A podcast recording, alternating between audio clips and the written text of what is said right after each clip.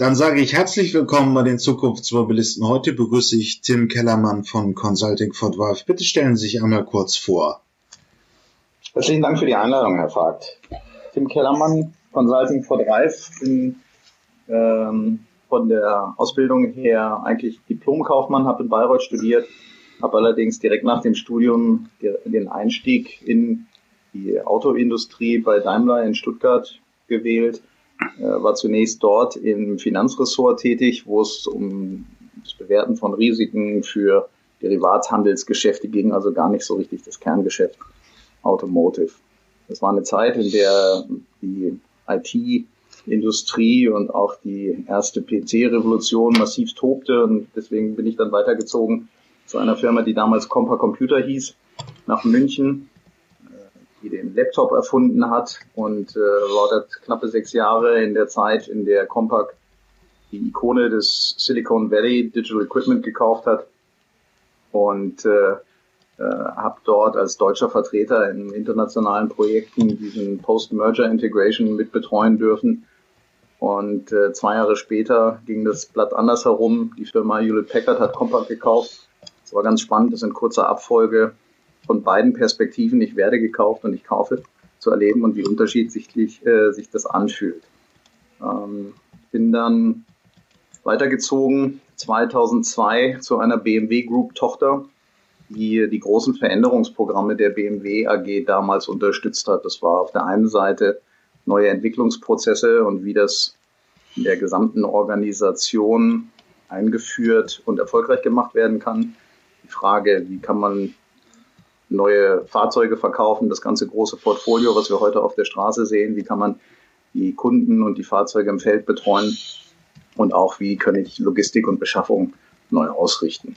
Und äh, es war eine sehr intensive Zeit von 2002 bis 2008.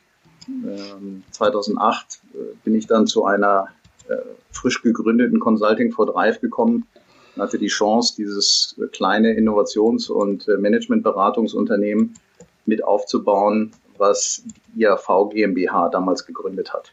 Und die IAV GmbH ist heute ein Ingenieursdienstleister mit äh, über 9000 Ingenieuren, vom Shareholderkreis äh, Volkswagen, aber eben auch Conti, Scheffler, Freudenberg und eine Firma, die Sabic Innovative Plastics. Und ähm, als Consulting for Drive arbeiten wir Hand in Hand mit unseren Automobilingenieuren zusammen in der frühen Phase, wo es um Konzepte, Geschäftsmodelle, Materialinnovationen, Technikinnovationen, aber eben auch Dienstleistungsinnovationen und neue Geschäftsmodelle geht. Und auf der anderen Seite rund um die Themen, wie kann ich den ganzen Entwicklungsprozess effizienter machen, wie kann ich aber auch neue Verfahren entwickeln, die eine neue Effektivität in Elektromobilität, in autonomen Fahrsystemen etc. erzeugen. Ja, da sind wir jetzt in der, da, da sind wir jetzt in der Zukunftsmobilität angekommen, die großen drei Felder, die jetzt ist die Automobilindustrie, die Automotive, aber auch weiterführend alles, was in der Mobilität unterwegs ist, verändert. Wo steht die Elektromobilität heute noch? Ist es eigentlich, eigentlich alles ausentwickelt? Die Plattformen sind bei den Großherstellern, bei Volkswagen auf jeden Fall im Markt. Wo gibt's noch technische Herausforderungen, die wir in den zwei nächsten drei, zwei, drei Jahren so auf dem, im Autosegment sehen werden? Ich glaube, wenn man ein kurzes Resümee zieht, wo stehen wir heute? Auf der einen Seite sehen wir Fahrzeuge, die als Autos in ihrer Eigenschaft äh, schon sehr, sehr reif sind und sehr viel Spaß machen zu fahren, sehr wertig sind, äh, durchaus auch eine akzeptable Reichweite erzeugen und gleichzeitig also wenig zu wünschen übrig lassen, was das reine Auto angeht. Wenn wir versuchen, diese Fahrzeuge nicht nur, ich sag mal, im sicheren Umfeld äh, von zu Hause Richtung Arbeit und in überschaubaren Reichweiten einzusetzen, sondern wirklich als Universalfahrzeug, da bleiben schon noch viele Wünsche offen, weil eigentlich dann nicht das Fahrzeug das Problem des Reiseerlebnisses ist, sondern dieses Thema, wie finde ich meine Elektrotankstelle, ist sie frei, wie lange muss ich warten, bis es tatsächlich voll geladen ist und in der Praxis, glaube ich, gibt es genügend Berichte, dass das eben von, ich sag mal, günstigsten Fällen Viertelstunde, vielleicht 20 Minuten hin zu einer Stunde reichen kann. Und das ist natürlich wenn ich viel fahre, wenn ich sehr intensiv Langstrecke fahre, kein guter und gleichwertiger Ersatz. Ähm, die Wirtschaftlichkeit habe ich da noch gar nicht betrachtet. Ist also das Fahrzeug fürs gleiche Geld wirklich auch auf dem gleichen Niveau wie ein Verbrennerfahrzeug? Oder äh, muss ich deutlich mehr für das gleiche Thema bezahlen? Und von daher sehen wir, glaube ich, haben wir, oder meine Überzeugung ist, dass es, dass es natürlich eine Verbesserung bei den Batterien geben wird, eine Verbesserung bei der Wirtschaftlichkeit. Da sind alle Unternehmen momentan intensiv am Forschen. Ich glaube auch, dass der Einzug des Elektrofahrzeugs in unsere Gesellschaft äh, im suburbanen Bereich, im urbanen Bereich, in die Shared Mobility begonnen hat und wird sich fortsetzen. Was ich mir allerdings nicht vorstellen kann, ist, dass das Elektrofahrzeug wirklich sämtliche Arten von anderen Antrieben substituiert. Ähm, weder beim Pkw sehe ich das noch beim Nutzfahrzeug. Ähm, ja, also Kostenparität, um mal anzufangen, haben die Asiaten ja schon geschafft, ähm, 2018 wirklich den direkten Vergleich der Total Cost of Ownership Betrachtung. Äh, da sind sie Gleichstand, also ein Kompakter von einem jetzt nicht näher zu spezifizierenden asiatischen Hersteller hat äh, die gleichen Total Cost of Ownership Betrachtung wie ein Verbrenner. Mhm. Wann sehen wir das wirklich auch auf dem gesamten Automarkt? Also wenn wir, wenn wir nur das, das Preisargument oder das Kostenargument mal äh, herausklammern, wann werden die Hersteller so weit sein, dass wirklich überall äh, der kompakte in der elektrischen Version genauso viel kostet wie der Verbrenner? Also ich, ich bin zuversichtlich, dass wir das in einer nahen erlebbaren Zeit schaffen. Das heißt das in ein bis zwei Entwicklungszyklen. Das heißt, da sind wir irgendwo zwischen drei und sechs Jahren von heute unterwegs. Okay. Ähm, ich bin mir nicht sicher, ob diese Kostenparität auch tatsächlich eine gefühlte Konsumparität mit sich, mit sich bringt. Und das ist ein Punkt, der vielleicht auch gar nicht so entscheidend ist, weil Menschen auch unterschiedliche Präferenzen haben. Aber zumindest, dass man sagt, wenn ich will oder wenn ich muss, dann kann ich ein vergleichbares Mobilitätsversprechen bekommen. Das, glaube ich, kriegen wir in einer erlebbaren Zeit hin. Ähm, so, und dann haben wir halt noch immer das Problem, die Ökologie um das Auto herum. Ladeinfrastruktur ist noch nicht so gut. Ähm, man kann heute sicherlich noch kein Ver Vertreter, ein Vertreterfahrzeug mit 300, 400 Kilometer Reichweite sinnvoll elektrifizieren. Ähm, woran klemmt's jetzt noch? Was sind die nächsten Aufgaben, um wirklich so einen Gleichstand zwischen Verbrennerfahrerlebnis und ähm, Elektroauto hinzubekommen. Ich möchte der Frage nicht ausweiten, aber ich möchte die Frage trotzdem vielleicht anders formulieren, weil für mich die, die, die Implikation, dass, dass das Ziel ist, nicht von vornherein gesetzt und richtig ist. Wir haben für uns formuliert, CO2-neutrale Mobilität 2050 auf dem Planeten, wie kann das gehen? Und ja wir haben für uns da die Antwort gefunden, ein Element davon sind Elektrofahrzeuge. Ähm, da ist das Produkt Fahrzeug selbst schon sehr reif. Das Thema Ökosystem, nicht nur mit Anzahl der Tankstellen, sondern auch mit verfügbaren Plätzen, mit dem Verfahren, wie man äh, hinkommt, reservieren kann, zahlen kann, etc. Da gibt es viele kleine noch ungelöste Aufgaben, wo ich aber sagen würde, das ist nicht unlösbar, sondern es ist einfach Arbeit, die noch geleistet werden kann und wo momentan noch kein Spieler oder kein Konsortium sich so hervorgetan hat, dass die Arbeit ähm, wunderbar für den Kunden schon gelöst ist. Das heißt, die eine Zwischenantwort heißt, da wo die größten offenen Themen sind, ist in dem weiteren Mobilitätsökosystem, Infrastruktur, äh, Tankstellen, Energiebereitstellung, grüne Energiebereitstellung. Aber da bin ich zuversichtlich, dass dieser Teil über die nächsten 10, 15 Jahre hervorragend vorangeht.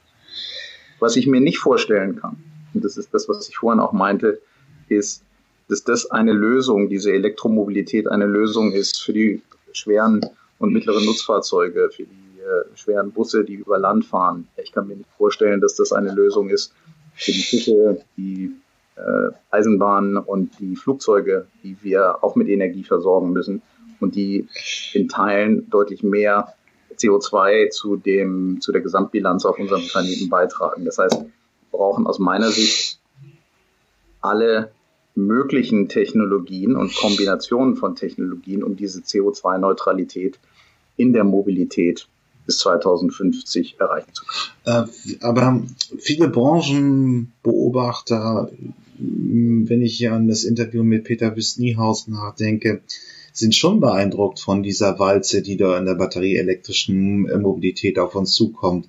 Noch 2050, 15 hätte sich keiner vorstellen können, dass Großserienhersteller für 40.000 Euro eine 60 Kilowatt äh, pro Stunde Batterie für 40.000 Euro mit 400 Kilometer Reichweite anbietet. Das ist schon also ich, teile, ich teile die Begeisterung ohne Einschränkung. Ja. Ähm, auch wir haben unsere Prognosen damals fleißig mitgeschrieben und haben sie uns äh, letztes Jahr nochmal angeschaut und waren positiv überrascht, dass eigentlich der Weg ein Tick sogar schneller ging, als wir es prognostiziert haben. Ähm, schnell Dinge zu tun. Aber je schwerer die Fahrzeuge werden, je unwegsamer und wenig erschlossen das Gelände wird ähm, und je mehr wir aus Zentraleuropa rauskommen und uns einfach mal ähm, entweder reisenderweise oder fliegenderweise über die endlosen Weiten, die auf diesem Planeten herrschen und wo ganz viele Menschen trotzdem leben, äh, uns Gedanken machen, stellen wir fest, ähm, das, das wird das Problem nicht sofort und nicht in den nächsten 10 oder 15 Jahren lösen. Ich gebe Ihnen ein Beispiel. Wir haben in Indien ähm, die Frage untersucht, warum machen die das nicht ähnlich wie die Chinesen mit ihren Rollern, ihren Tuk-Tuks und ihren ähm, äh, und ihren Elektrofahrrädern. Und äh, dann haben die gefragt, wie machen das denn die Chinesen? Und dann haben wir ein bisschen beschrieben, wie die Chinesen ihre Batterien auch mit äh, nach, in die Wohnung nehmen und dort laden. Und dann sagten viele der Inder, mit denen wir gesprochen haben, jetzt wissen wir, warum wir das nicht machen, weil wir nicht die elektrische Infrastruktur in unseren Wohnungen haben, mit denen wir das laden können. Geschweige denn die dichte Infrastruktur, die China in den vielen, vielen neuen Städten, die sie über die Jahre gebaut haben, bereits haben mit Wasser und Elektrizität. Das heißt, es ist wichtig, dass wir in Westeuropa, in Nordamerika, in China diese Dinge beginnen, Elektromobilität voll vorantreiben, so gut es geht. Beispiel war ein hervorragendes Argument dafür, dass es der richtige Zeitpunkt ist. Aber am Ende müssen wir die gesamte Planeten CO2-frei in der Mobilität bekommen und da brauchen wir eben mehr als Anhang. Okay, dann haben wir erst nochmal die gesonderte Situation in den Schwellennationen. Aber dann es, es stellt sich für Sie also ein bisschen so die Frage der Fahrzeugkonzepte. Das heißt, wir haben ja, bei großen LKWs, Sie nehmen noch die Busse hinzu, ein zu schlechtes Verhältnis zwischen einer Batteriegröße und dem Ladevolumen. Also wenn ich einen batterieelektrischen 40-Tonner bauen würde, äh, müsste ich eine sehr, sehr große Batterie bauen und hätte dann sehr wenig Ladefläche. Das macht so keinen Sinn für einen normalen Logistiker. Ja, und ich sag mal, da könnten vielleicht sogar die Techniker äh, über die Zeit Lösungen sich denken, die akzeptabel werden. Äh, insbesondere wenn die Rahmenbedingungen, was Treibstoffkosten, was Einfahrrestriktionen etc. angeht, ähm, sich in diese Richtung entwickeln. Was man auch bedenken muss, ist die Frage, wie schnell kriege ich Dinge wieder hinein? Also sprich, wie laden oder kann ich zumindest die Batterie wechseln? Und an der Stelle kommt dann genau diese Frage auf, warum muss es der voll elektrisch batteriebetriebene Antrieb sein oder kann es auch ein was elektrischer äh, Antrieb sein, also sprich Brennstoffzelle oder direkte Verbrennung, innermotorische Verbrennung? Oder kann ich eine CO2-Neutralität auch mit einem synthetischen Kraftstoff erzeugen? Also ähm, aber das Fahrzeug, also die schweren LKWs, die großen Busse, auch gerade im Überlandbetrieb, sind für Sie klassische Kandidaten für welchen Antrieb? Für E-Fuel, für E-Fuels oder wenn für? Ich kurzfristig äh, CO2-neutral und Null Emissionen haben möchte, glaube ich, dass Wasserstoff ein sehr, sehr großes Potenzial hat, weil es auf der einen Seite sehr einfach zu, also es auch eine sehr fortgeschrittene Tankinfrastruktur, aber eine, die wir gut beherrschen theoretisch mhm. und auch praktisch. Gleichzeitig sind die Tankvorgänge und auch die Handhabung äh, von Treibstoffen, was Transport etc. angeht, glaube ich, gut leistbar. Ähm, wenn wir flächendeckend äh, über den Planeten sowas machen wollen, kann ich mir nicht vorstellen, dass das kurzfristig eine große, großen Skaleneffekt hat, weil wir unsere Fahrzeuge nicht, die eigentlich für 20, 30 Jahre Betrieb ausgelegt sind, wenn wir die wegschmeißen, vernichten wir Wertschöpfung, mhm. wirtschaftliche Wertschöpfung. Das heißt, auf der, für die Länder und für die Einsatzorte, wo wir sagen, Null Emission ist super relevant, glaube ich, dass wir eine Kombination von voll elektrisch batteriebetriebenen Fahrzeugen, leichten und mittleren Nutzfahrzeugen sehen und dass wir für die mittleren und schweren zunehmend auch die ersten Wasserstoffflotten sehen. Und sehe ich auch für Lkw und insbesondere auch für den Busbetrieb. Ob das flächendeckend ist oder ob das ergänzt wird durch einen ähm, synthetischen Treibstoff, der zwar lokal emittiert, also beim Verbrennen, aber vorher halt CO2 aus der Atmosphäre gebunden hat und damit in der Gesamtbilanz CO2-neutral ist. Äh, das ist eine, eine Sache, die wir momentan sehr intensiv uns anschauen. Es rechnet sich wirtschaftlich und von dem äh, Wirkungsgrad heute sicherlich nicht. Aber ähnliche Dinge haben wir über die Batterie vor 10 und 15 Jahren gesagt, wie Sie sehr schön angemerkt haben. Und äh, damit wissenschaftlichen Ehrgeiz an diese Themen hinanzugehen, um zu sagen, am Ende ist nicht eine Technologie das Ziel, sondern CO2-neutrale Mobilität das Ziel und damit ein nachhaltiges Wirtschaften mit den Ressourcen auf unserem Planeten. Das ist unser Verständnis ähm, weswegen wir auf der einen Seite Elektro wunderbar begeistert mitgestalten, auf der anderen Seite aber sehr, sehr intensiv in Wasserstofftechnologien, in alternative Treibstofferzeugungen, Wirkungsgradketten hinein forschen, hineinarbeiten in unseren Projekten. Ähm, wenn ich das nochmal zusammenfasse, wenn wir diese großen Fahrzeugkonzepte sehen, könnte man sagen, das ist eigentlich auch in Europa ein gängiger Ansatz. Also auch in Europa ähm, bräuchten wir mit einem gewissen Ab wahrscheinlich erst in zehn Jahren, aber Wasserstoff-LKWs. Aber dann kommt eben diese Dimension eben der Schwellennation zu. Das hat hier übrigens Jutta Kleinschmidt, die Paris-Dakar-Gewinnerin, mal vorgebracht als Punkt, weil man natürlich jetzt, wenn man sich die äh, Südamerika anguckt, die großen Pampas, aber auch Indien ist auch ein relativ großer Flächenstaat, hier, zu, hier in diesem Bereich eine, eine, eine Ladeinfrastruktur aufzubauen, wäre mit relativ hohen Kosten, auch eine Umweltbelastung, ähm, verbunden. Das heißt, man müsste da ja auch einen anderen Ansatz finden als hier in dem sehr dicht besiedelten und auch regional begrenzten Europa oder USA. Das sehe ich genauso, wie Sie das sagen. Dieses, wir müssen auf der einen Seite den gesamten Planeten im Blick haben, aber auch geistig flexibel genug bleiben zu sagen, nicht an jedem Ort brauchen wir zu jedem Zeitpunkt den gleichen, den gleichen Ansatz oder den gleichen Lösungsweg. Und gerade wenn Sie sich angucken, wie alt auch die Fahrzeugflotten in den Schwellenstaaten sind, wie lange die im Einsatz sind, gerade bei den, bei den schweren Nutzfahrzeugen. Die sind teilweise 30, 40 Jahre alt, wenn Sie sich das heute angucken. Mhm. Das heißt, auch die Wirtschaft, die volkswirtschaftliche Kaufkraft und, und äh, Wertschöpfungsmöglichkeit den gesamten Fuhrpark durchzutauschen mit einer Technologie, die noch nicht reif ist, um sie möglicherweise fünf oder zehn Jahre später nochmal durchtauschen zu müssen, ist, glaube ich, ein Unterfangen, wenn man es sich in Ruhe überlegt, äh, das eine Lösung für sehr wohlhabende Regionen sein kann, die Vorreiter sein wollen, die diese Lernkurve beschleunigen wollen. Und ich glaube, dass das in Westeuropa, in China und in Nordamerika sehr gut steht äh, in unseren Ballungszentren. Ich glaube aber, dass bereits in China in den großen Flächen, ich glaube, dass in Nordamerika in den großen Flächen das bereits nicht mehr die einzige Lösung sein wird. Und äh, da ist dann eher das, was Sie zusammengefasst haben, nämlich diese, diese Pluralität der Lösungsansätze um CO2-neutral Mobilität in allen Fahrzeugkategorien. Vom Fahrrad, über das äh, Vierrad, über die Nutzfahrzeuge, über die Züge, über die Schiffe, über die Flugzeuge erreichen zu können.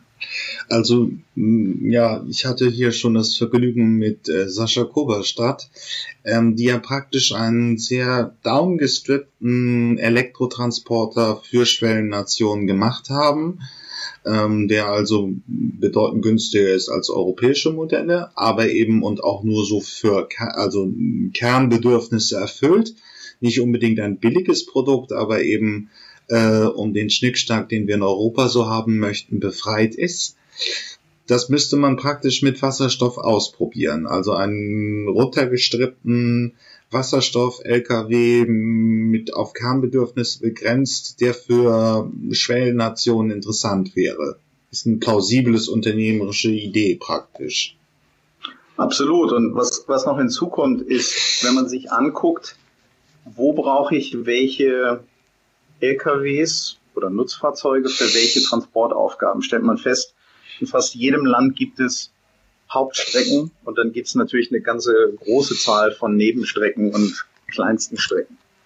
Und gerade diese Hauptstrecken in einem ersten Schritt sich anzuschauen und in diese zu investieren, führt natürlich dazu, dass ich sehr schnell erstmal große Volumina von Transporten, ob Menschen oder Güter, in diesen Genuss dieser neuen äh, emissionsarmen und nachhaltigen Technologien bringe, gleichzeitig schnell lerne, aber nicht flächendeckend in Infrastruktur oder andere Themen investieren muss. Und diese Kombination ist eigentlich aus unserer Sicht zumindest nach, nach heutigem Analysestand ein sehr vielversprechender Weg, weil ich dadurch natürlich Lernzyklen und Investitionssummen, also Lernzyklen schnell und Investitionssummen äh, pro Phase relativ gering halten.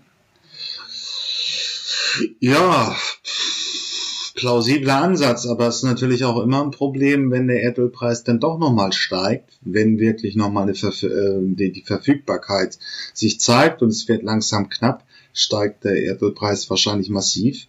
Dann können Nationen, ähm, Schwellenländer in Lateinamerika, in Asien und so weiter auch nicht wirklich äh, ähm, das, den Verbrenner ersetzen durch eine batterieelektrische Alternative. Richtig. Und gerade wenn wir uns überlegen, heute ist 2020, 30 Jahre bis 2050, wo wir gesagt haben, bis dahin das Ziel zu erreichen, CO2-neutrale Mobilität über den ganzen Planeten zu erreichen. Wir glauben, dass eben diese synthetischen Kraftstoffe, die ich aus nachhaltig erzeugter Energie über den Zwischenschritt Wasserstoffsynthese erzeuge, das heißt, ich nehme eine Windenergie, ich nehme eine Solarenergie, ähm, eine, vielleicht eine, eine Hydroenergie, die äh, ich in die Synthese von Wasserstoff stecke und dann kann ich mir überlegen, ob ich den Wasserstoff ähm, weiter äh, chemisch äh, entwickle bis hin zu einem Diesel- oder einem Benzinkraftstoff, einem synthetischen, synthetischen Kraftstoff, den ich dann aber auch in existierenden Fahrzeugen verwenden kann. Das bringt mir zwar immer noch die lokale Emission, es bringt mir aber in der Gesamtbilanz einen riesen Fortschritt, weil ich das, die Gesamtsumme des CO2-Ausstoßes auf dem Planeten nicht vermehre, sondern konstant halte, weil das, was in der Synthese von Wasserstoff natürlich erzeugt wird, CO2 in der weiteren Verarbeitung von Wasserstoff gebunden wird und dann erst bei der Verbrennung wieder freigesetzt. Ähm, aber E-Fuels gibt es momentan kleine Testprojekte an Universitäten. Die Wirkungsbilanz ist schlecht. Man muss sehr viel Energie aufwenden, um Energie zu bekommen. Richtig. Ähm, wie sieht's mit der technologischen Entwicklung in dem Bereich aus? Also haben wir da noch zehn Jahre vor uns, 50? Ähm, bräuchten wir noch irgendwelche Durchbrüche? Wie wahrscheinlich ist so eine Option? Ich glaube, die, die die Aktivität ist so gering, die wir sehen, weil sich momentan keiner vorstellen kann, dass das Sinn macht. Warum? Wegen der geringen Wirkungsgrad in der Gesamtkette, aber auch wegen der Kosten für solche Anlagen, die wir heute zwar technisch ohne weiteres bauen könnten, aber uns die Frage stellen, warum sollten wir das Geld da rein investieren, wenn es doch anders viel besser geht. Und ich glaube, was über die nächsten fünf bis zehn Jahre passieren wird, ist, dass wir feststellen werden, dass Elektro als Alleinlösung, aber auch Wasserstoff als Alleinlösung nicht schnell genug den Planeten retten kann. Und für mich ist damit ein, ein synthetischer Fuel durchaus eine Möglichkeit, diesen, diese, diese dritte Welle zu zünden. Und man darf auch eine Geschichte, glaube ich, nicht aus der, außer Acht lassen. Wir stellen uns ständig die Frage, wie können wir eigentlich bei den grünen Energien, also insbesondere bei Wind und Solar, die, ins, die häufig zu Zeiten auftreten, wo ich die Energie nicht benötige. wie kann ich die zwischenspeichern? Und natürlich ist das Synthetisieren von Wasserstoff unabhängig von seinem äh, grundsätzlich nicht besonders guten Wirkungsgrad, insbesondere wenn ich ihn weiterverarbeiten möchte, ähm, ist natürlich das dennoch eine Möglichkeit, eine große Menge von grüner Energie äh, lagerbar zu machen und dann auch nutzbar zu machen. Ob ich sie dann als Wasserstoff schon äh, für eine Brennstoffzelle verwende oder ob ich sie noch zu einem Synfuel weiterentwickle, das ist schwer zu sehen, in welchem Prozentsatz das Ganze sich am Ende äh, abspielt. Wir glauben, dass es kurzfristig Sinn macht, auf diese Synfuels zu gehen. Langfristig sich sicherlich die Kombination von Batterie und Wasserstoff eher durchsetzen. Okay, allerdings ähm, die Frage der Speicherkapazität wird ja von den Batterievertretern auch immer mit der Frage, mit, mit der Antwort gegeben, ja, aber irgendwann äh, macht es keinen Sinn mehr, Batterie, äh, Batterien im Elektroauto zu haben, dann packe ich sie halt in eine Farm, so dass ich dann auch einen Speicher habe in der Energiewende. Also absolut. Das, auch das ist eine Option. Also Wasserstoff tritt dann in Konkurrenz praktisch zu gebrauchten Elektroautobatterien ähm, äh, als als Speicher in der Energiewende. Und was wir als Berater natürlich mit einer großen Neugier betrachten, ist, ist dieser Wettbewerb von den Technologien. Ähm, warum ist das für uns so spannend? Äh, ein sehr interessantes äh, Objekt der, der Forschung, weil es so schwer prognostizierbar ist, wie dieser Wettbewerb am Ende austariert wird. Die Optionen sind für sich gesehen alle plausibel. Äh, wahrscheinlich werden wir sie alle ausprobieren, das ist unsere momentane Vermutung.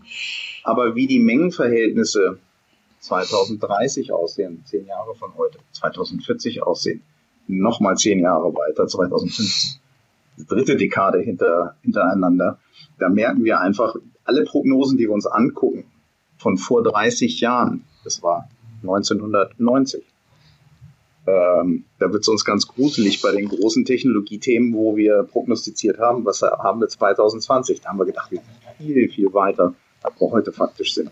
Ich glaube, der Unterschied wird jetzt sein, dass der Druck auf die, das Ökosystem Erde viel, viel höher ist, als er damals war.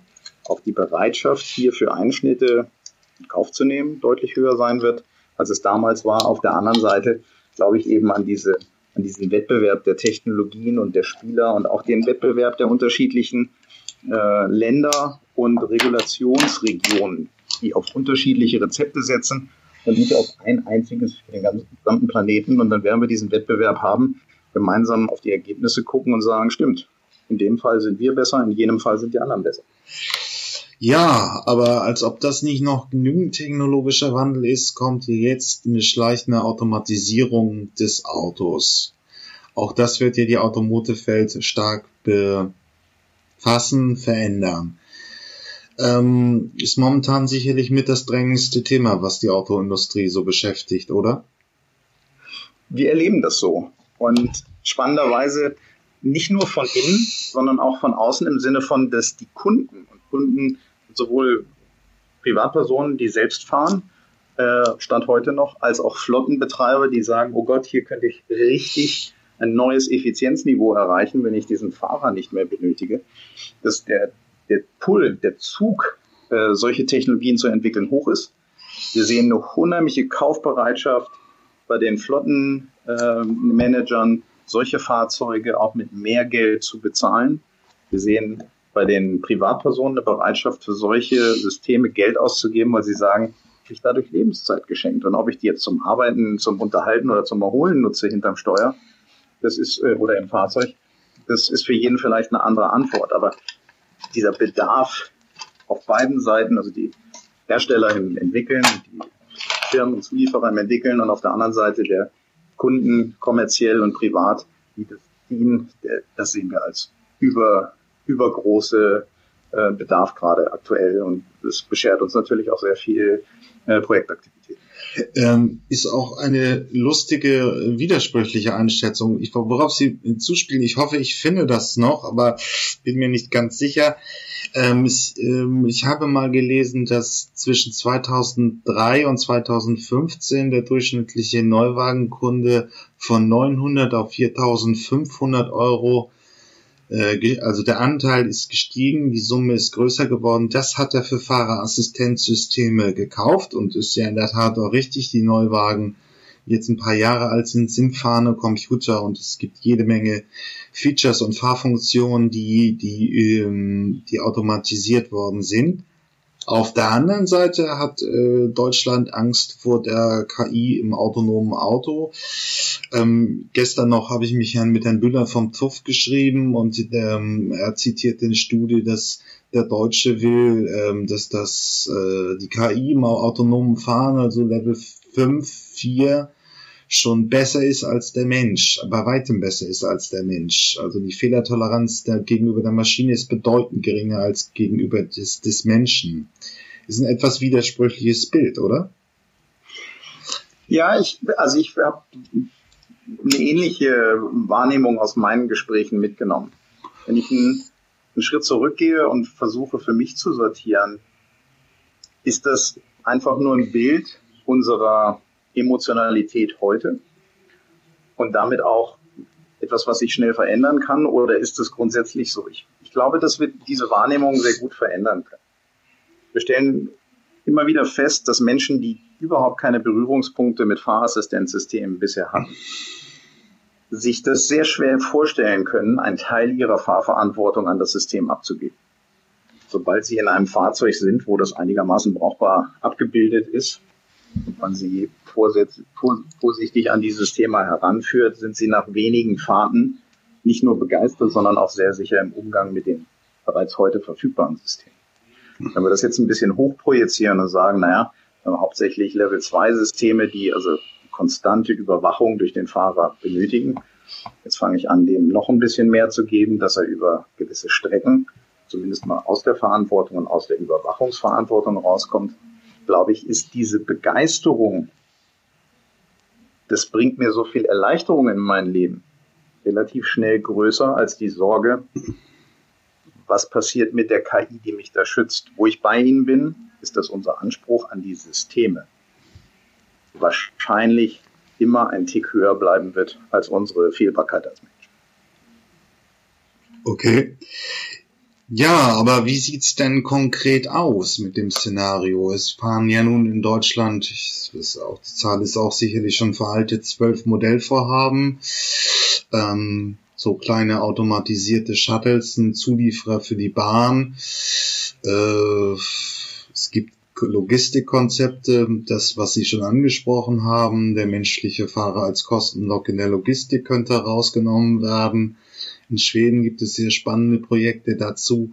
Aber wie ist jetzt so der Weg der nächsten Jahre?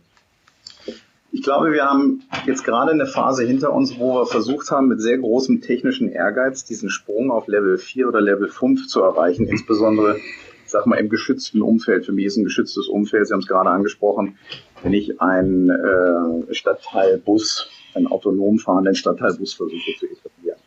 wir stellen fest, selbst wenn ich das Gebiet, in dem er fährt, eingrenzt, die Strecke sehr gut vermesse, vielleicht sogar noch ein bisschen Infrastruktur car äh, mit einbeziehe in das Projekt, ist das ein sehr aufwendiges Unterfangen, was noch nicht so richtig gut funktioniert. Was, wo ich sicher bin, dass das dennoch eine gute Strategie ist, zu sagen, wir lernen im Speziellen. Für mich ist so eine, so eine, ich baue kein Universalauto für die Welt, sondern ich baue autonom fahrenden Bus oder semi-autonom fahrenden Bus für ein Stadtteil ist ein Erfolgsweg. Der zweite Erfolgsweg, den ich sehe, ist, dass wir schrittweise über die Level 2 und insbesondere die Level 3 Systeme in den PKWs einfach Lernkurven durchlaufen, indem wir alle Bereiche der Entwicklung von solchen Systemen immer weiter systematisch, aber eben schrittweise verbessern. Das heißt, wie kann ich solche Systeme entwickeln? Wie kann ich funktionale Sicherheit äh, in das ganze Thema Softwareentwicklung viel integraler einbeziehen, als ich das in den heute oder bisher gebauten Systemen habe. Wie kann ich Test- und Absicherung virtualisieren, aber dadurch nicht unsicherer machen? Wir haben viel über Anzahl von Testkilometern gesprochen, die physisch gar nicht mehr fahrbar sind, wo ich also in die Virtualisierung bei der Absicherung muss. Und natürlich nicht zuletzt Überwachung im Feld, Schutz von, äh, von äh, Mensch und Maschine im Feld und insbesondere auch das Weitergeben von kritischen Erkenntnissen und Ereignissen aus dem Feld auf die weitere fahrende Bevölkerung, damit ein Unfall oder ein Problem, was an einer Stelle passiert, innerhalb von wenigen, idealerweise Sekunden, Minuten oder Stunden weltweit dazu führt, dass es nicht nochmal passiert. Das sind Dinge, die können wir in Schüben lernen und wo wir vielleicht mit dem Ehrgeiz von 0 auf oder von Level 2 auf Level 4 oder von Level 2 auf Level 5 zu springen äh, und sehr viel abgebissen haben. Wenn wir ans Universalauto denken, glaube ich eher an gute Level 2 bauen, gute Level 3 bauen, mehrere Generationen von denen lernen und dann wird irgendwann auch ein Level 4 automatisiertes Auto herauskommen und irgendwann am Ende von dieser Kette, und die glaube ich ist mehr als 20 Jahre weg, äh, auch ein Level 5 Universalauto rausfahren. Also ein Automobil. Keiner mehr vorne links. Dazu muss ich, ähm, ich packe das in die Shownotes. Volkswagen hat schon angekündigt, dass man Serienreife für Level 5 beim Pkw 2025 erreichen will. Ja, das finde ich als Ziel auch genau richtig. Äh, ich hätte das auch gerne als Konsument in dem Jahr äh, tatsächlich. Und die Frage ist berechtigt und ich glaube auch, dass das, dass das in der Kommunikation richtig ist. Was heißt das? Dass ich hinten rechts sitzen kann. Also vorne links ist vielleicht kein Lenkrad mehr und auch kein Fahrerarbeitsplatz mehr. Ich kann mir nicht vorstellen, dass wir 2025 diese Art von Fahrzeug als Universalfahrzeug haben, vielleicht als Privatperson kaufen können und auf dem ganzen Planeten einsetzen können. Das kann ich mir mit allen mir zur Verfügung stehenden Informationen, Stand heute zumindest nicht vorstellen, wenn es passiert. Ich einer der Ersten, der bestellt. Was ich mir sehr wohl vorstellen kann, und ich glaube, so ist es auch gemeint, dass es bestimmte Einsatzbereiche gibt, in dem ich tatsächlich hinten rechts sitzen könnte. Oder vorne links, aber nicht mehr aufpassen, also keine Überwachungsaufgabe mehr habe.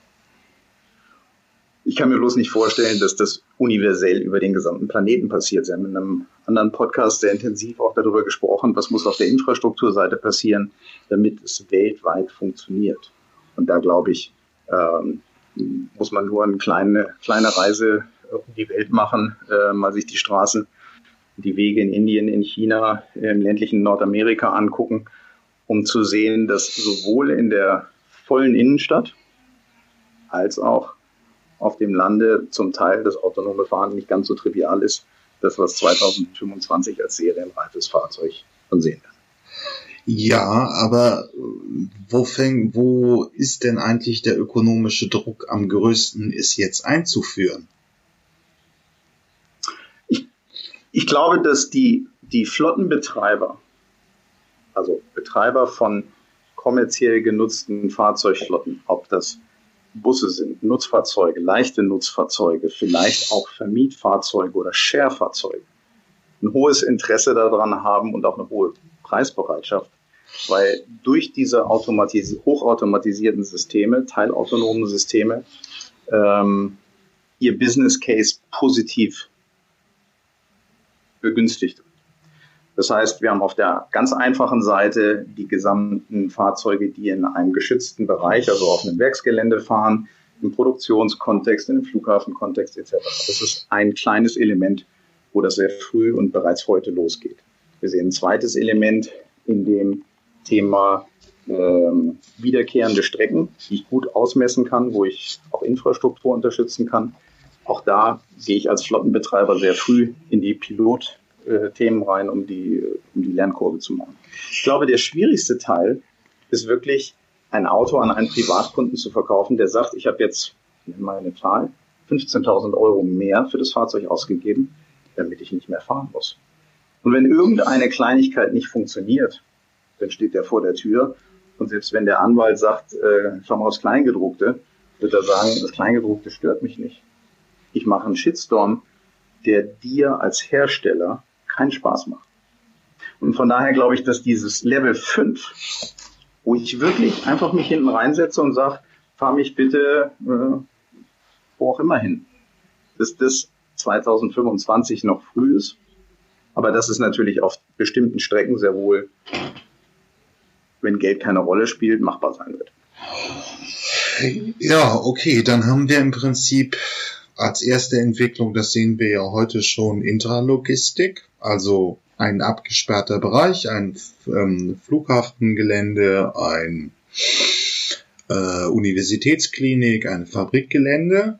Ähm, gibt's da eigentlich und und dann eben wiederkehrende Strecken, also vom Bahnhof, vom, wenn wir mal guter Logistik nehmen, vom Bahnhof in Hamburg zum Hafen in Hamburg. Ähm, das wären so die Profile, an denen es sich am meisten lohnen würde. Stadtteile, die ich ja. komplett ausmessen kann, wo ich hochauflösende Karten habe, wo ich Infrastrukturhilfe, also Infrastructure to Car machen kann. Ähm, da kann ich ganze Flotten, da kann ich ganze Shared-Flotten einsetzen. Da erwarte ich, dass diese Piloteinsätze am frühesten und auch am erfolgsversprechendsten zum jetzigen Zeitpunkt sind. Haben wir das? Ja? Haben Sie da schon mal so ein Praxisbeispiel, wo wir uns das angucken können? Also wir haben eine ganze Reihe von Projekten jetzt in den letzten zwei Jahren durchgeführt.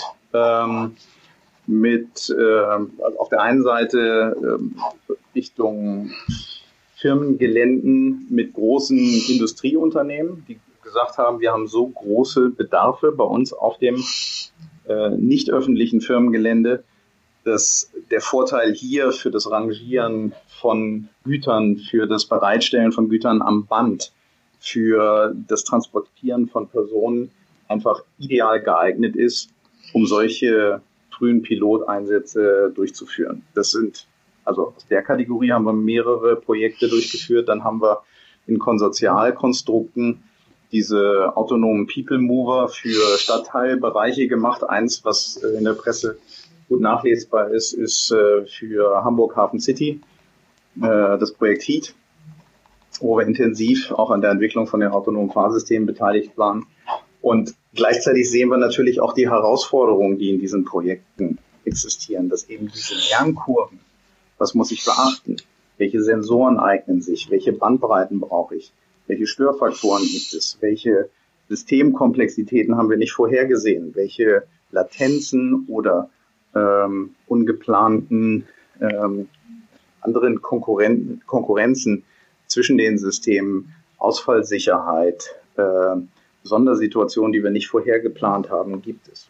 Und aus dieser Überzeugung heraus haben wir dieses Gedankenbild entwickelt, dass der Schlüsselfaktor für ein erfolgreich agierendes Unternehmen hier gar nicht ist, heute die beste Technologie oder die beste Architektur zu haben, sondern die Fähigkeiten schneller zu lernen als der Wettbewerb. Das ist für uns momentan der wichtigste Differenzierungsfaktor im Wettbewerb. Lerngeschwindigkeit. Die Lerngeschwindigkeit ist natürlich dann am höchsten, wenn ich nicht nur die Technologie besitze, sondern auch die Fähigkeit, die Transparenz über alle Orte an denen mit dieser Technologie gearbeitet, entwickelt äh, wird, ähm, sofort auswertbar zu haben, sie den einzelnen Betroffenen zur Verfügung zu stellen und diese Lernkurven zu beschleunigen in einer Art und Weise, wie wir es in der Automobilindustrie in der Entwicklung bisher nicht kann die Automobilindustrie wird digitaler, aber Sie hatten das Fremdwort Latenzen verwendet. Das bedeutet die, ähm, inwieweit die, wie, wie schnell die Systeme miteinander kommunizieren können, also im Millisekundenbereich. Ist das richtig? Genau, also wenn wir haben zum Beispiel einen, einen, einen Fall gehabt, äh, wo wir mit Infrastruktur to Car versucht haben, zum Beispiel Querverkehr an Kreuzungen in der Stadt besser vorhersehbar zu machen. Also wann kommen Fahrzeuge im Querverkehr, wann scheren Fahrzeuge auf die Spur ein, etc. Und bei solchen Themen, wenn ich aus der Infrastruktur zuverlässig ähm, das Fahrzeug warnen möchte, muss ich natürlich eigentlich ein Service-Level in der IT-Sprache sicherstellen, dass diese Information in wenigen, idealerweise einstelligen Millisekunden transferiert wird, dann muss sie noch verarbeitet werden im Fahrzeug und muss die entsprechende Gegenreaktion auslösen oder ausschauende Reaktion auslösen. Und wir haben festgestellt, dass wir zwar im Pilotbetrieb oder im Testbetrieb in der Mehrzahl der Fälle diese Latenzen erzeugen können. Also technisch sind wir da gar nicht verkehrt unterwegs gewesen. Bloß bei der Frage, können wir das in jeder Situation, in jeder Witterungsbedingung und auch über die Laufzeit äh, von vielen Jahren, die wir hier haben, zum jetzigen Zeitpunkt garantieren, mussten wir ganz ehrlich sagen, da fehlen uns noch die Erfahrungswerte. Das heißt, diese Frage, hat es jetzt funktioniert? Ja. Hat es Fehler gegeben, in denen die Latenz nicht eingehalten wurde? Leider auch ja. Und das ist diese Sorge, die uns da beschleicht, dass am Ende das Fahrzeug natürlich die Entscheidung auch ohne die Infrastruktur treffen können muss. Okay. Ähm, ja, also ich werde das Projekt Heat in der Hafen City, ich komme ja hier auch aus dem Norden, einmal in die Shownotes packen. Es gibt noch einen ähnlichen Ansatz, Seemeile von der BVG in Berlin. Aber das ist ja jetzt nun so der Status quo. Wir nehmen diesen Podcast im März 2020 auf. Ähm, die sind schon in der, im öffentlichen Raum unterwegs, ähm, teilweise auch öffentlich zugänglich, also man kann damit fahren wie viele Jahre bräuchten wir noch, um das wirklich so, dass so ein gewisser Teil von Hamburg eben mit diesem autonomen, hochautomatisierten Fahrsystem eben bedient werden kann oder irgendeiner anderen deutschen Großstadt? Jetzt führen Sie mich natürlich wunderbar aus Glatter. Ich habe vorhin erzählt, wie krass wir daneben lagen, allein bei Pro Prognosen, die äh, ja. Jahre vorher passiert sind. Aber wir probieren das trotzdem nochmal. Das Thema komplett autonom, Level 5. Keine Überwachungsfahrer. Alle Situationen in einem großen Gebiet. Schwierig zu befahren. Schwierig zu befahren heißt enge Straßen, Gegenverkehr, äh, Fehler von Verkehrsteilnehmern. Also keine kontrollierte Fläche, sondern wirklich offen. Haben wir keine Prognose, wann es passiert. Wir haben nur eine Prognose, dass es nicht in den nächsten zehn Jahren passiert. Okay. Was Aha. wir sehr wohl haben, ist, dass wir eine hohe Bereitschaft auf der Kommunenseite sehen, bestimmte Bereiche zu vereinfachen. Was heißt das? Indem ich Infrastruktur ausrüste und verändere, indem ich Verkehrsteilnehmer aus solchen Bereichen teilweise oder vollständig ausschließe. Und plötzlich ist natürlich die Aufgabe Level 5 um einen Faktor leichter geworden das glaube ich ganz fest, dass wir das in den nächsten zehn Jahren. Ja, es wird ein Blatt spannend. Im, vielleicht nochmal zum Abschluss ist die, die Automobil, die Mobilitätsentwicklung insgesamt wird immer digitaler. Also es wird schneller. Ich höre ja auch raus, wir haben praktisch, früher war im Autobereich, man, man hatte halt wirklich die Hersteller, dann hatte man die OMR, die großen OMMs, Tier 1, Tier 2, wie sie alle hießen ähm, es war relativ statisch. Es wird immer digitaler. Wie bei einer Software-App kann man nicht wirklich unbedingt eine präzise Voraussage treffen, weil alles sehr viel valider wird. Äh, weil alles viel, viel, äh, fluider wird. Also ähm, es hängt von der Softwareentwicklung ab, wird weniger man Prognosesicherheit ist immer weniger da. Das heißt, die Frage geht in die Richtung, wie entwickelt sich das? Oder ja, nee, es ist die Frage, so entwickelt es sich so. Mhm. Also auch da haben wir wieder ein bisschen Demut lernen müssen. Wir sind gestartet vor vielleicht zehn Jahren in diese große Digitalisierung der Fahrzeuge. 2005 das erste Mal darüber nachgedacht mit Connected Services. 2010 ging das los, richtig Funktionalität einzubringen. Jetzt sind wir bei 2020. Wir haben festgestellt, einzelne Funktionen im Fahrzeug machen wir heute schon. Die Vernetzung dieser Funktionen fällt uns unglaublich schwer, weil die Architektur im Fahrzeug heute keine Rolling Device im Internet of Things Architektur ist. Also es ist noch keine Handy-Hardware, analoge mhm. Architektur im Auto. Aber wir haben sehr, sehr klar im Blick, dass wir diese in den nächsten fünf Jahren auf den Markt bringen ähm, eigentlich bei allen Herstellern, die wir sehen. Entweder kaufen sie es äh, von, einem, von einem Systempartner zu oder sie entwickeln es gerade selbst. Das heißt, eine ähnliche gelayerte Architektur, wie das heute die mobil, die äh, enthält Mobiltechnologie erzeugt. Den Architekturteil haben wir gut im Griff. Die zweite Erkenntnis, die wir hatten, war, wenn ich das Erlebnis im Auto maximal gut verbessern will, dann ist das automatisierte Fahren und autonome Fahren ein Teil davon. Aber viele andere Dinge, die mir den Stress beim von A nach B kommen runterziehen könnten, die kann ich gar nicht ausschließlich im Auto erzeugen oder im Auto lernen. Das heißt, wir sehen immer klarer vor Augen, dass das, was landläufig mit Mobilitätsassistent oder Mobilitäts, Mobility Companion bezeichnet wird, also eine Funktion, eigentlich eine Cloud-gebundene Funktion, die mir in allen meinen Mobilitätsbedarfen hilft. Wenn ich mhm. mit meinem eigenen Auto fahre, wenn ich shared unterwegs bin, wenn ich mit öffentlichen Verkehrsmitteln unterwegs bin, in welcher Form auch immer, dann ist diese Art der Funktion etwas, das kann von Apple, von Google, von äh, Amazon, von vielleicht äh, WeChat kommen. Oder es kann von einem Automobilhersteller kommen. Aber es ist eigentlich keine Funktion im Auto, sondern es ist die Funktion um den Menschen herum in seinem Mobilitätsbedürfnis. Und für diese Art von Aufgabe sind wir in der Automobilindustrie nicht besonders gut aufgestellt. Das sind eben die großen Plattformkonzerne, wie eben gerade genannt, deutlich näher am Kundenbedürfnis, haben schon Profile, haben schon eine Vielzahl von Kunden, dreistellig, vierstellige Millionen Anzahl, äh, Anzahl von, von Kunden in ihrem täglichen Interaktionen, aus denen sie Mobilitätsbedürfnisse abbilden können. Und diese zweite Thematik, die sehen wir aber als essentiell an, um das Erlebnis im Auto optimal schön weiterentwickeln zu können. Das ist ein Thema, an dem wir gerade massiv arbeiten. Wie kommen diese beiden Welten im Auto und ums Auto herum für die Planung, äh, Organisation und Durchführung der Mobilität? Wie kommen diese beiden Welten zusammen, die heute sich nur ganz zart berühren? Ja, Herr Kellermann, da bleibt ja noch der Raum für ein nächstes Gespräch. Aber hier hat ja immer der Interviewgast das Recht, uns noch ein paar Worte mitzugeben auf dem Weg in die Zukunftsmobilität. Was möchten Sie uns noch mal so mitgeben auf dem Weg in die Zukunftsmobilität? Ich würde die Botschaft gerne sehr persönlich formulieren.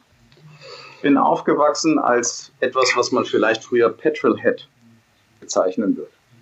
Also begeistert von wunderbaren Fahrmaschinen. Und egal, ob man das jetzt als Komfort oder als Sportlichkeit ausdrückt, diese Fahrmaschinen haben mich morgens aus dem Bett geholt, weil ich Teil von dieser Industrie sein wollte.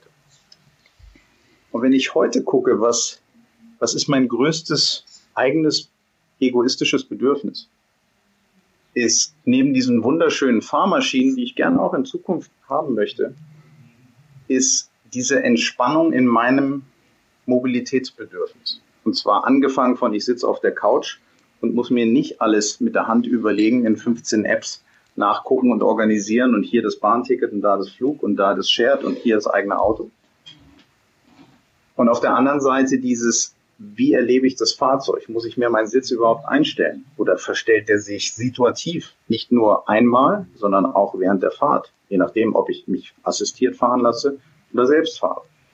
Wie verändert sich Klimatisierung? Wie verändern sich Bedürfnisse? Wie wird mein Kind oder meine vier Kinder, die hinten sitzen, laut oder leise geschaltet, so dass ich weder schreien muss, wenn ich mit ihnen sprechen will, noch sie höre, wenn sie gerade untereinander äh, ihre Spiele spielen. Und in diesen beiden Bereichen, das heißt Entspannung in dem Organisieren von Mobilität rund in meinem Leben und dieses viel, viel besser die Systeme vernetzen im Fahrzeug, so wie wir das bei den Handys bereits heute sehen, das sind so die beiden ungelösten Wünsche, die ich gerne selbst vorantreibe in unserer Arbeit aber wo ich auch sehr, sehr gespannt bin, wie wir das hinkriegen und dass das Ganze ökologisch sein soll. Ich glaube, da haben wir heute ganz intensiv drüber geredet, dass das natürlich eine strenge Nebenbedingung ist, die, die wir immer bejahen, aber diese, diese Einfachheit und nichts lernen müssen, keine Instruktionen lesen müssen, sondern die Dinge für einen gemacht bekommen, das ist die nächste Stufe